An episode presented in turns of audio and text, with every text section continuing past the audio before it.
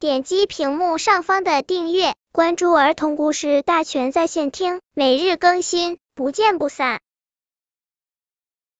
本片故事的名字是《小蜜蜂赴宴》。小蜜蜂早上就收到了五十花的请帖，它采完蜜就赴宴去了。它来到花园里，一看五十花还在呼呼睡大觉。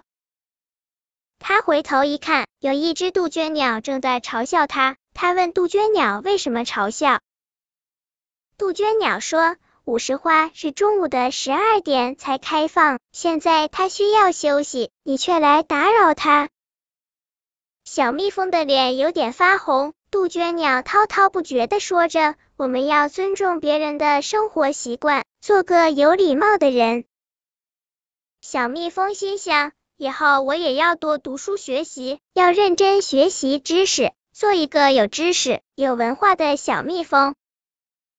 到中午十二点时，小蜜蜂又来了，看到五十花热烈欢迎小蜜蜂的到来，小蜜蜂心里感到十分高兴。他们快乐的在一起唱歌、跳舞，玩的十分快乐。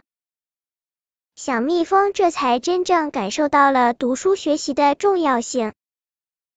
本篇故事就到这里，喜欢我的朋友可以点击屏幕上方的订阅，每日更新，不见不散。